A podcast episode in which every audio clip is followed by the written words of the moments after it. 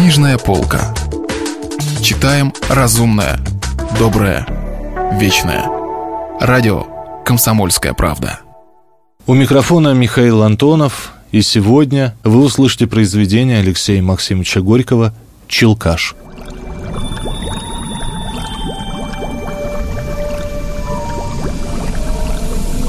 Он проснулся первым, тревожно оглянулся вокруг, сразу успокоился и посмотрел на Гаврилу, еще спавшего.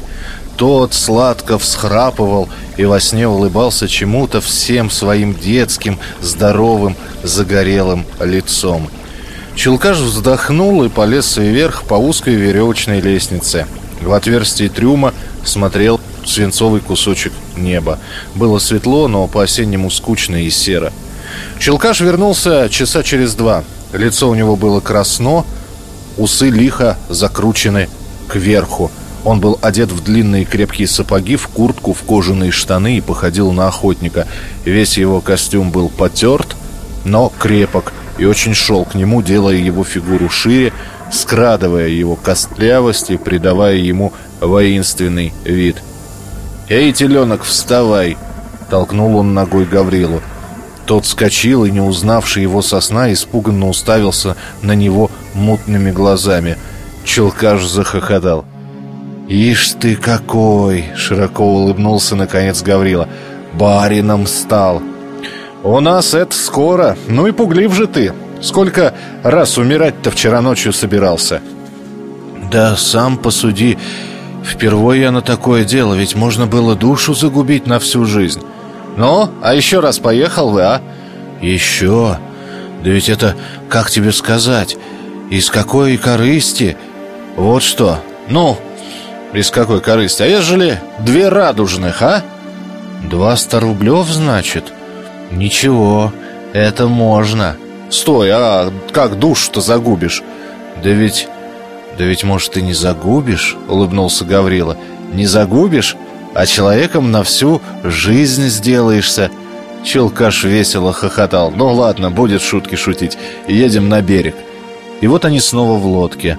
Челкаш на руле, Гаврила на веслах — над ними небо серое, ровное, затянутое тучами, и лодка играет мутно-зеленое море, шумно подбрасывая ее на волнах, пока еще мелких, весело бросающих в борта светлые соленые брызги.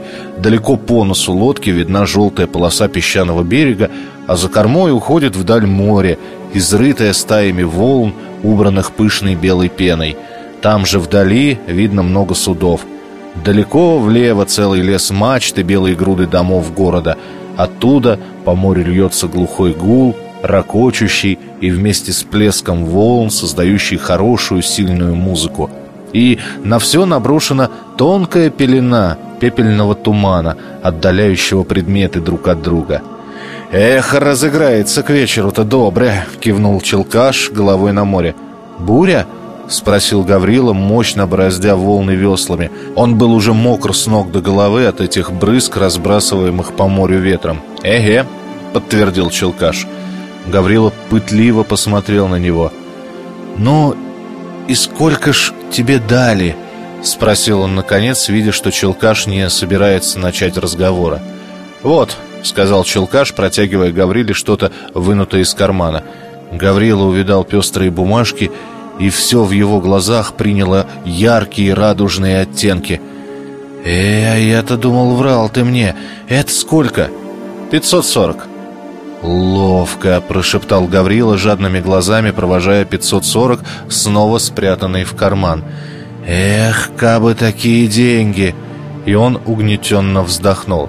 «Гульнем мы еще с тобой, парнюга!» С восхищением вскрикнул Челкаш. «Эх, хватим! Не думай, ничего, я тебе, брат, отделю. Сорок отделю, а? Доволен? Хочешь, сейчас дам?» «Ну, коли не обидно тебе, шо ж, я приму».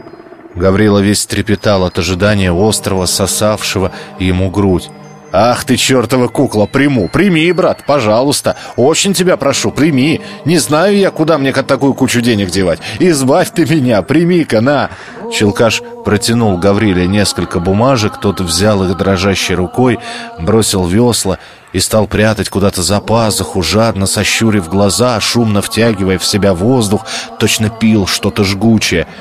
Челкаш с насмешливой улыбкой поглядывал на него – а Гаврила уже снова схватил весла и греб нервно, торопливо, точно пугаясь чего-то и опустив глаза вниз. У него вздрагивали плечи и уши. «А жаден ты, а?» «Нехорошо. Впрочем, что ж, крестьянин», — задумчиво сказал Челкаш. «Да ведь с деньгами-то что можно сделать?» — воскликнул Гаврила, вдруг весь вспыхивая страстным возбуждением. И он отрывисто, торопясь, словно догоняя свои мысли и слету хватая слова, заговорил о жизни в деревне с деньгами и без денег, почет, довольство, веселье. Челкаш слушал его внимательно, с серьезным лицом и с глазами сощуренными какой-то думой. По временам он улыбался довольной улыбкой. «Приехали», — прервал он речь Гаврилы.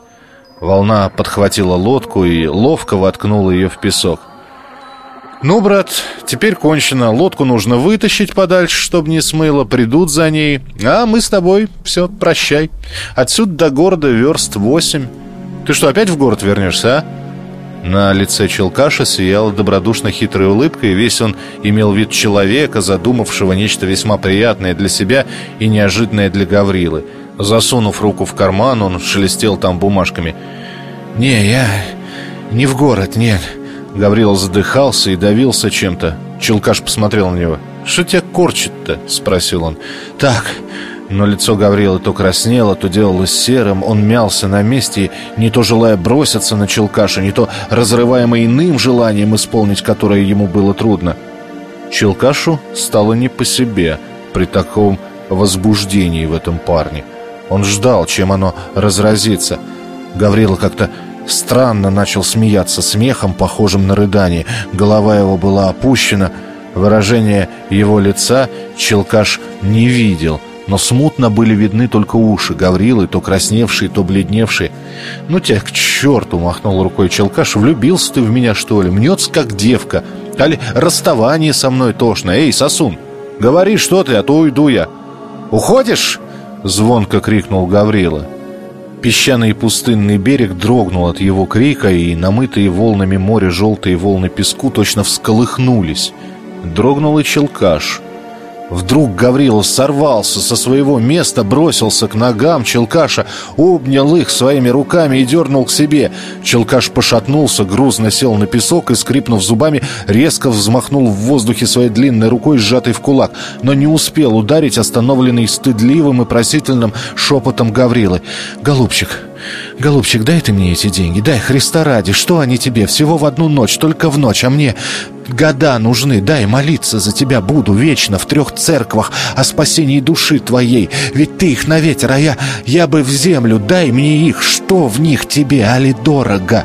Ночь одна, и ты богат, сделай доброе дело, пропащий ведь ты, нет тебе пути, а я бы, я, дай ты мне их». Студии был Михаил Антонов. Это был Алексей Максимович Горький и рассказ «Челкаш». Продолжение следует. Если вы пропустили главу любимого произведения или хотите послушать книгу целиком, добро пожаловать к нам на сайт kp.ru слэш радио раздел «Книжная полка». Книжная полка. Читаем разумное, доброе, вечное.